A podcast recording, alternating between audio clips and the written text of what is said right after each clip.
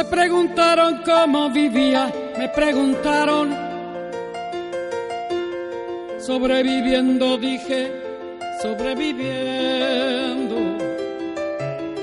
Tengo un poema escrito más de mil veces. En él repito siempre que mientras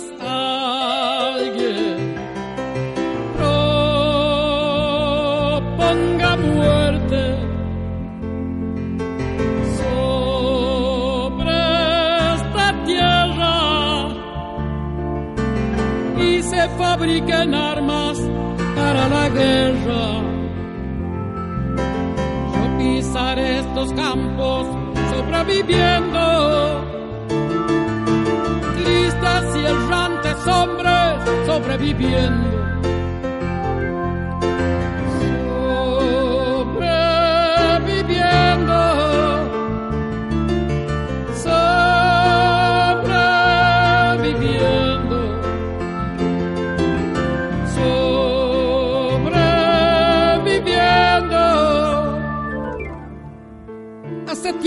Río como hace tiempo.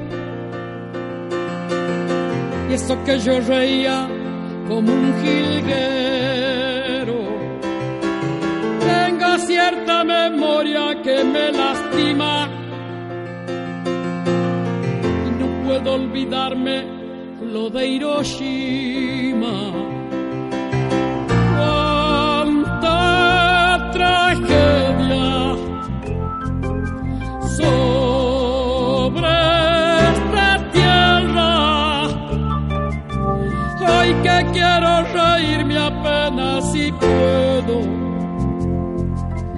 Ya no tengo la risa como un jilguero, ni la paz de los vinos del mes de enero. Ando por este mundo. Sobreviviendo.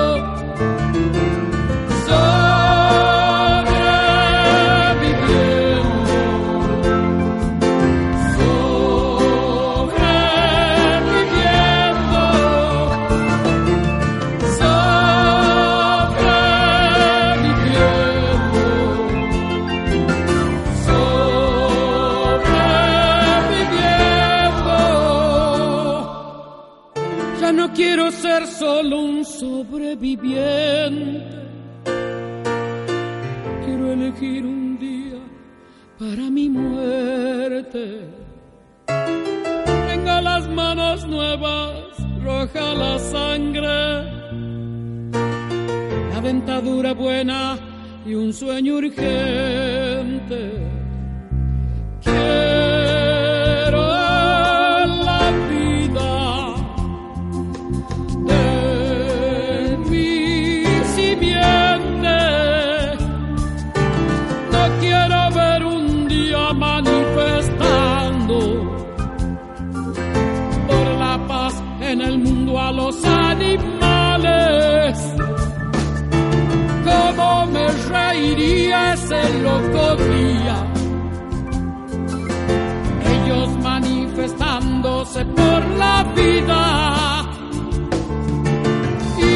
Nosotros apenas sobreviviendo.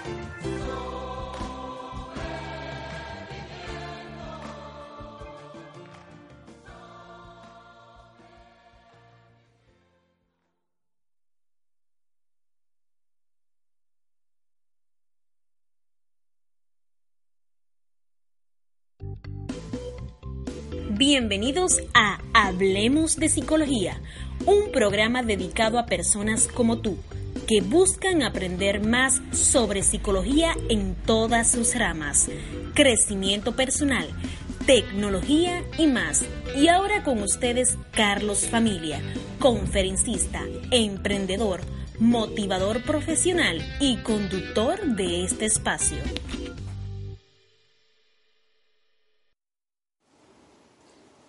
¿Cómo se construye la realidad?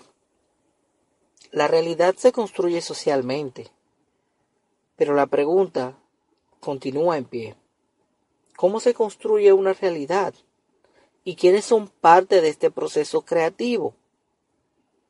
En la República Dominicana, con elementos como la corrupción, los altos índices de delincuencia y la violencia, ¿cómo se crea una realidad? ¿Cuáles son los elementos que nos caracterizan como realidad? Hoy, en Hablemos de Psicología, conversamos con la profesora Xiomara Batista. No te lo pierdas. La licenciada Xiomara Batista es psicóloga industrial, graduada de la Universidad Pedro Enríquez Ureña y docente de la Cátedra de Psicología Social de la Universidad Autónoma de Santo Domingo. Bienvenida, profesora Batista. Estamos hablando con ella sobre el tema de la realidad dominicana o la construcción de la realidad. Profesora Batista, bienvenida. Eh, gracias, agradezco esta oportunidad para poder compartir experiencia, conocimiento y hacer una colaboración positiva a nuestra sociedad que está siempre ávida de buenas nuevas. Ya entrando en el tema, porque nos queda poco tiempo, eh, ¿qué es un psicólogo social? ¿Qué hace un psicólogo social? Para hacer una explicación del rol, vamos a comenzar con lo que es la psicología social. Y la psicología social es una rama de la psicología del siglo XX que orienta como psicología aplicada su estudio en función de entender cómo el pensamiento y la conducta influenciada por la misma sociedad hace cambios en el individuo, cómo ese pensamiento y comportamiento de la persona viene dado por esas influencias de esa sociedad, a partir de cómo el individuo interactúa en ese medio.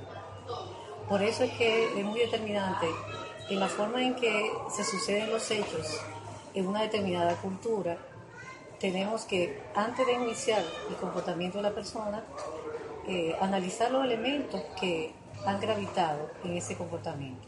Entonces, cuando hablamos del comportamiento de una persona, tenemos que analizarlo a partir del punto de vista de, cómo ha interactuado esa persona en ese medio y cómo ha absorbido esas influencias que afectan su forma de pensar y por vía de consecuencia su forma de actuar. Entonces, psicología social es prácticamente individuo con las demás. Esas influencias que se dan de manera recíproca. Cómo el individuo al interactuar con las demás personas. Cómo se ve afectado para entender el rol partimos de esa premisa. Entonces, el rol del psicólogo social es muy diverso porque tiene que ver con todo lo que es la aplicación de la psicología en las diferentes ramas.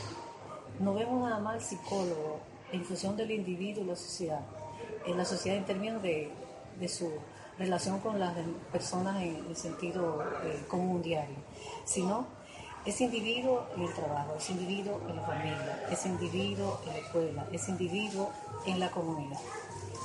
Entonces, es muy diverso ese rol a partir de, esa visión global que tenemos que tener.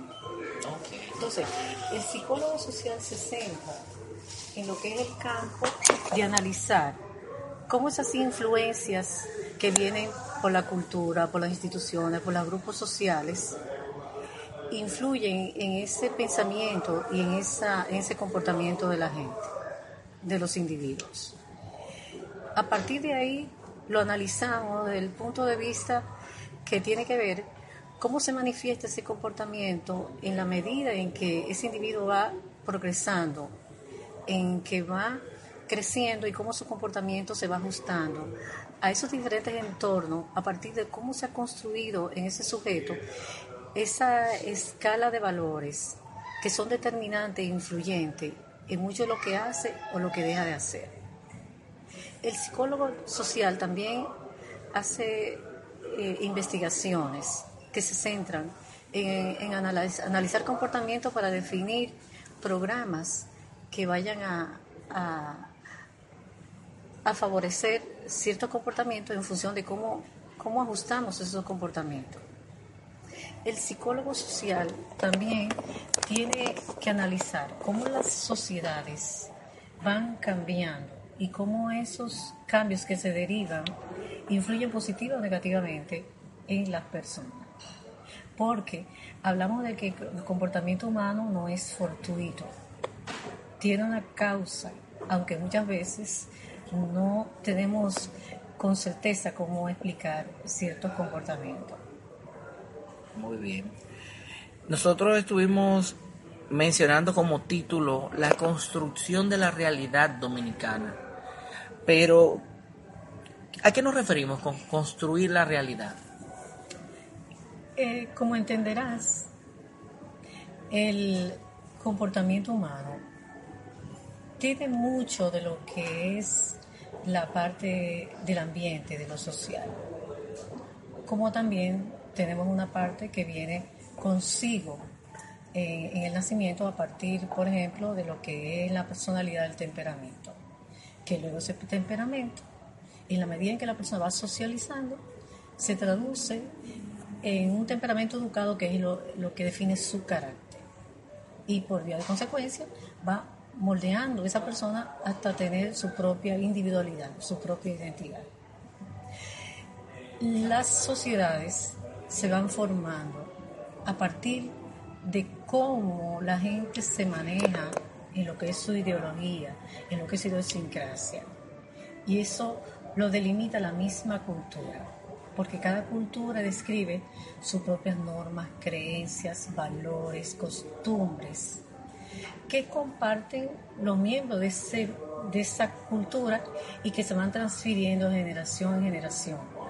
Aunque con el paso del tiempo se van alterando porque evidentemente se van dando transformaciones, porque evidentemente el ser humano no es estático porque la misma naturaleza es dinámica.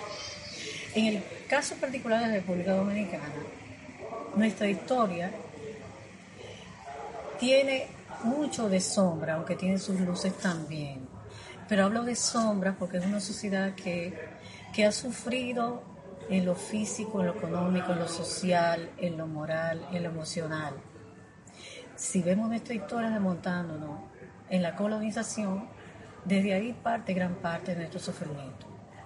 Luego con esto, la inestabilidad y como nos han arrebatado lo que es nuestra propia naturaleza a partir de cómo exterminaron los indígenas, cómo con la introducción de nuevas fuentes de trabajo que fueron alterando la vida misma en términos de lo forzado, cómo con esa, esa inclusión de nuevas formas viene también eh, ese, ese arraigamiento de nuevas formas de cultura. Por eso es que nuestra sociedad es tan compleja porque tiene muchas influencias de otras culturas, que aunque la han enriquecido, pero también han, se, han, se han llevado, nos han arrebatado lo que es nuestra propia identidad a partir de lo que éramos. Evidentemente, otros fenómenos que se han sucedido es cómo eh, seguimos en ese proceso de de una sociedad lastimada con el paso del tiempo, de, las décadas, como los gobiernos también han influenciado en ese tipo de, de comportamiento cómo tuvimos una guerra independentista bastante fuerte, cómo estuvimos sometidos al yugo extranjero, cómo esos procesos vuelven y se repiten, cómo hemos tenido gobiernos desorganizados, déspotas, que han alimentado la pobreza, tanto en lo físico como en lo mismo intelectual. Entonces se viene acumulando todas esas eh, formas que han venido a, lastimar lo que es la propia autoestima del país y también la misma identidad como nación. Por eso es que el dominicano es muy, muy dado a valorar gran parte de lo que es cultura foránea. Y tú lo puedes observar incluso penosamente en ciertos detalles de la misma casa, en los mismos hogares, que prefieren muchas veces tener adornos que ni siquiera saben el origen de esos adornos, en vez de valorar lo que tiene aquí como, como cultura en términos del diseño artesanal de, de imágenes, de objetos, que tienen tanto valía como aquellos que, que vienen de fuera. Entonces, parte de esa condición se debe a esos mismos eh, orígenes. Cómo se ha, se ha lastimado y cómo se ha creado esa desesperanza aprendida y que todo viene producto de esas mismas influencias que han moldeado en una forma muy significativa esa, esa identidad como nación. ¿Cómo aprenden las sociedades estos patrones de conducta? Esa desesperanza, ¿cómo lo aprenden? Se aprende en la medida en que se van arraigando esos patrones en la conciencia de las personas. Cómo en el día a día van enfrentando esas situaciones, cómo las van observando, cómo las van analizando, en el pensamiento social que van creando, en la medida en que cada día conectan con esas mismas vivencias y que no ven en función de lo que representa su autoridad una medida que vaya eh, como, como entidad hacerle frente a esas condiciones que no son nada favorables.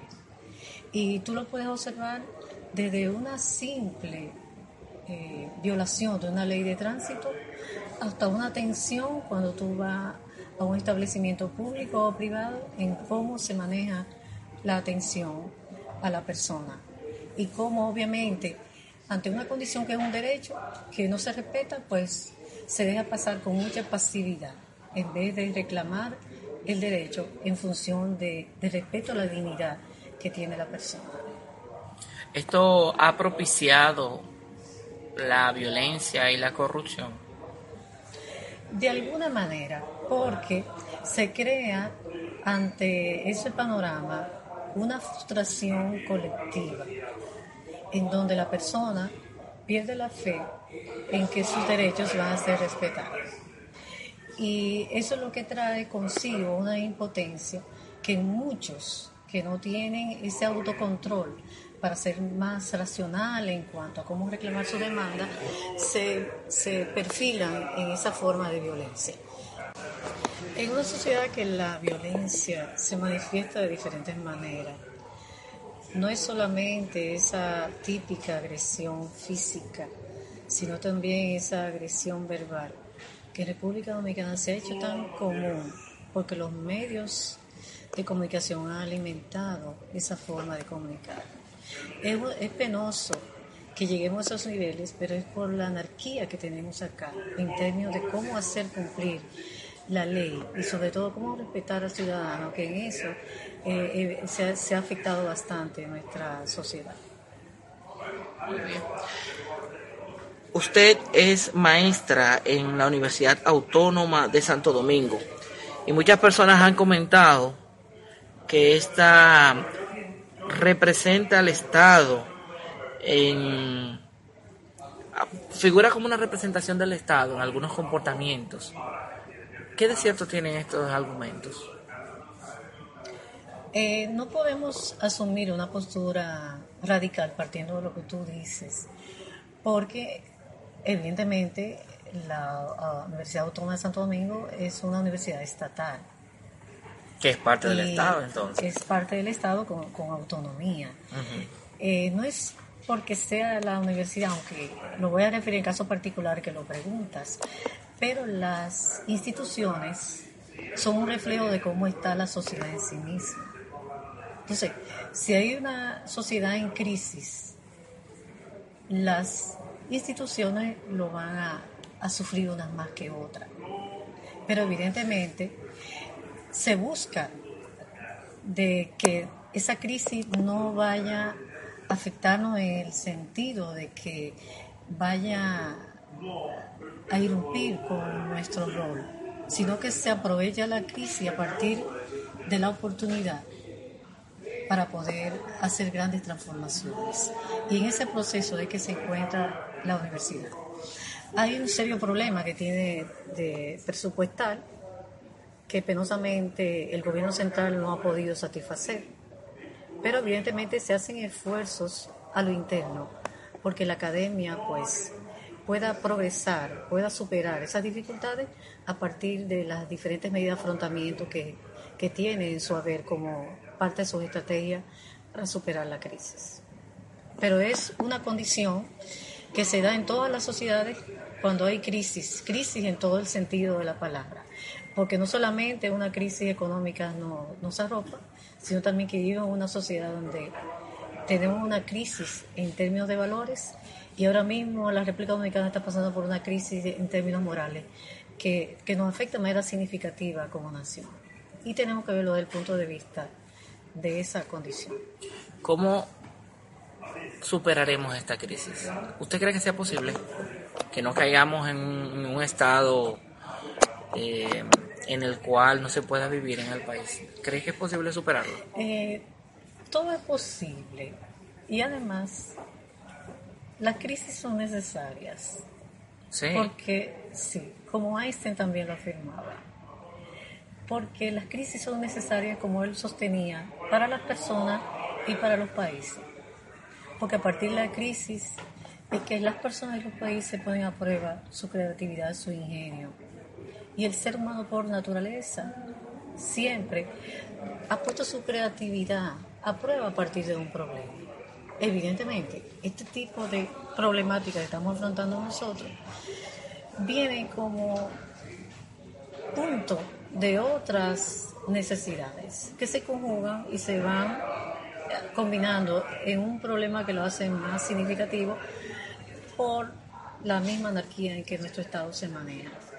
Pero evidentemente nos toma tiempo, nos tomará tiempo.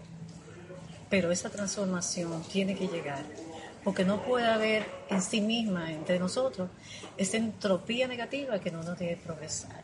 Y yo creo que la República Dominicana, al nivel en que estamos, buscando sus luces, hemos progresado bastante en términos de desarrollo económico, de desarrollo social, aunque todavía mantengamos ciertas dificultades en términos de, de, superar la pobreza como se espera que sea, en un nivel de proporción a cómo nuestra sociedad está avanzando. ¿Cómo podemos cambiar a los individuos para poder avanzar? Con la educación tenemos que retomar la educación en valores. Tenemos que retomar esa educación doméstica en valores, esa educación ciudadana, esa educación que es lo que nos va a fortalecer en términos de conciencia individual y conciencia colectiva, para que todos estemos unidos en un mismo propósito, en cómo hacer un mejor país. Y en eso todas las fuerzas sociales tienen que combinarse para que cada institución social, pública o privada, dentro de su responsabilidad social, contemple su contribución para que el país pueda cambiar. Pero realmente tiene que ser a partir de cómo las instituciones, el propio Estado, se combinan para lograr esa transformación. Tiene que ser necesariamente todos en función de un mismo propósito. Desear ese cambio y esperar ese cambio y trabajar para ese cambio. Pero esa educación en valores no se puede escatimar en ello. Esa es la base de todo comportamiento humano en función de la sociedad que esperamos tener. Profesora Xiomara, le vamos a hacer las dos preguntas que le hacemos a todos nuestros invitados. ¿Cuál es el legado que usted desea dejar a la sociedad dominicana y a la psicología? A partir de mi oficio, que es la docencia universitaria, y a partir de cómo yo me manejo los diferentes grupos sociales a los que pertenezco. Trato siempre de que mi voz vaya en función de lo positivo. Que aunque tengamos una sociedad penosamente degradada moralmente, todo no está perdido. Creo firmemente en que la persona tiene que mantener su propósito de vida firme, en luchar por su desarrollo y crecimiento personal. Yo creo que no debe de faltar en una persona que alimente su intelecto a partir del conocimiento, que se forme un oficio, que haga una labor productiva a la sociedad, ya sea esta remunerada o no. Que todos de manera particular nos cuestionemos qué cada quien está haciendo por nuestra sociedad y que busquemos la forma en cómo sea a partir de nuestros pequeños grupos sociales o a partir de como en mi caso es mi trabajo que, que tengo contacto con muchos jóvenes, podamos transferir esos sentimientos, esas actitudes, esas emociones positivas para lograr el cambio que, que, esperamos. Porque no podemos quedarnos en la crítica de manera pasiva, sino tenemos que intervenir de manera activa para que esa transformación se dé y que nosotros seamos parte activa de esos cambios que, que todos deseamos, pero que muchos dejan en manos de, de la autoridad, en manos del gobierno, en manos de las instituciones que pueden tener el poder económico y político, pero que también nosotros podemos tener poder personal para poder contribuir a esas grandes transformaciones que queremos. Todo no está perdido. ¿Qué mensaje usted puede dejarle a los estudiantes de psicología?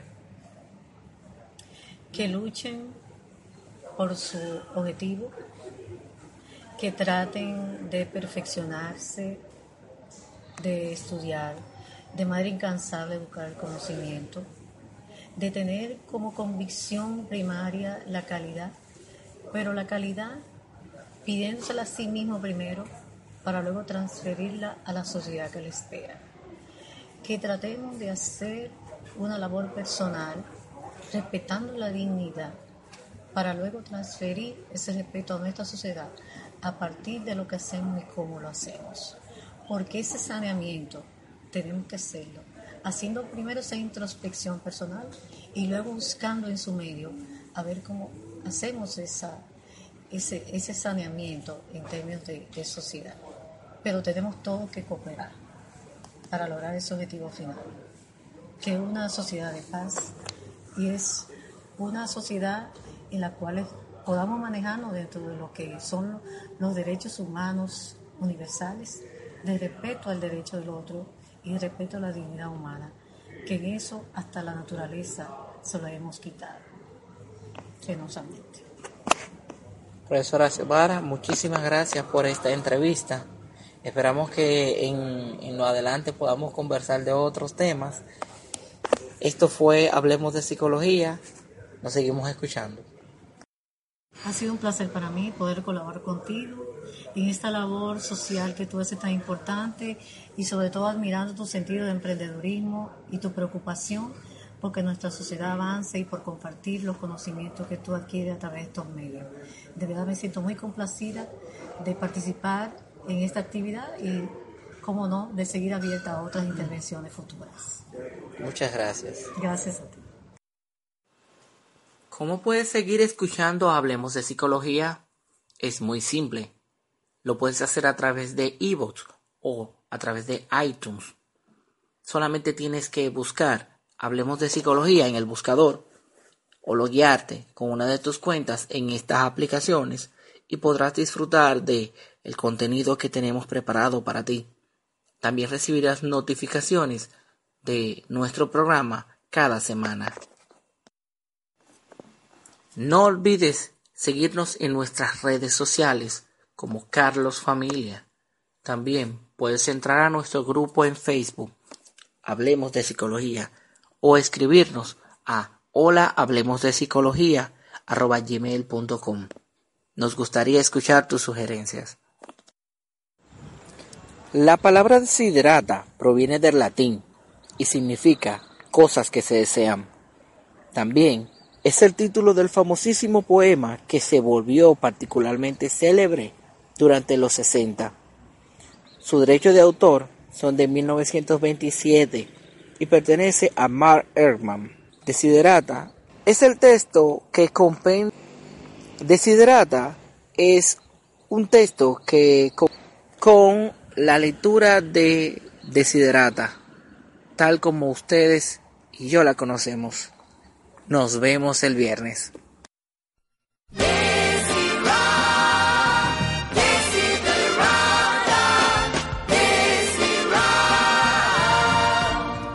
Camina plácido entre el ruido y la prisa y piensa en la paz que se puede encontrar en el silencio.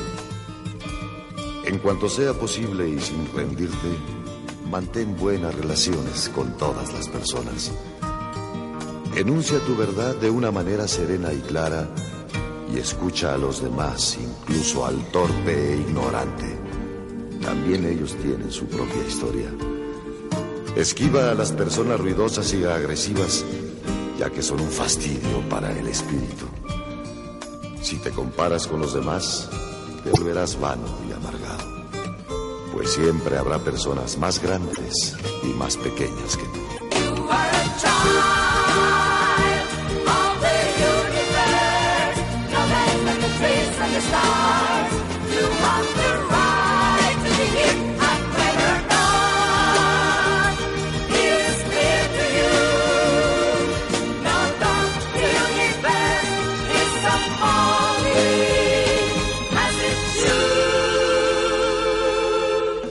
Disfruta de tus éxitos lo mismo que de tus planes. Mantén el interés en tu propia carrera. Por humilde que sea, ella es un verdadero tesoro en el fortuito cambiar de los tiempos. Sé cauto en tus negocios, pues el mundo está lleno de engaños. Mas no dejes que esto te vuelva ciego para la virtud que existe. Hay muchas personas que se esfuerzan por alcanzar nobles ideales. La vida está llena de heroísmo.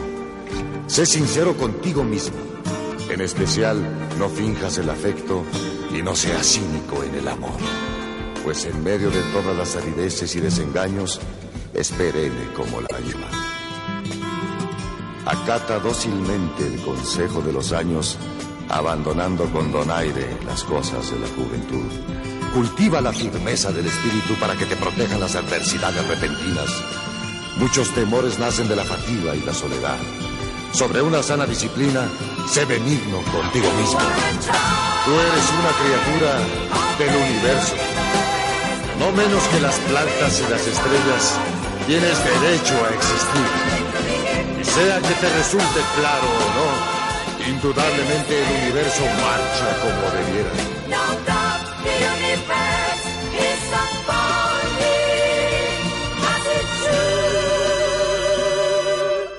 Eso debes estar en paz con Dios, cualquiera que sea tu idea de Él. Y sean cualesquiera tus trabajos y aspiraciones, conserva la paz con tu alma en la bulliciosa confusión de la vida. Aún con toda su farsa, penalidades y sueños fallidos, el mundo es todavía hermoso. Sé cauto, esfuérzate por ser feliz.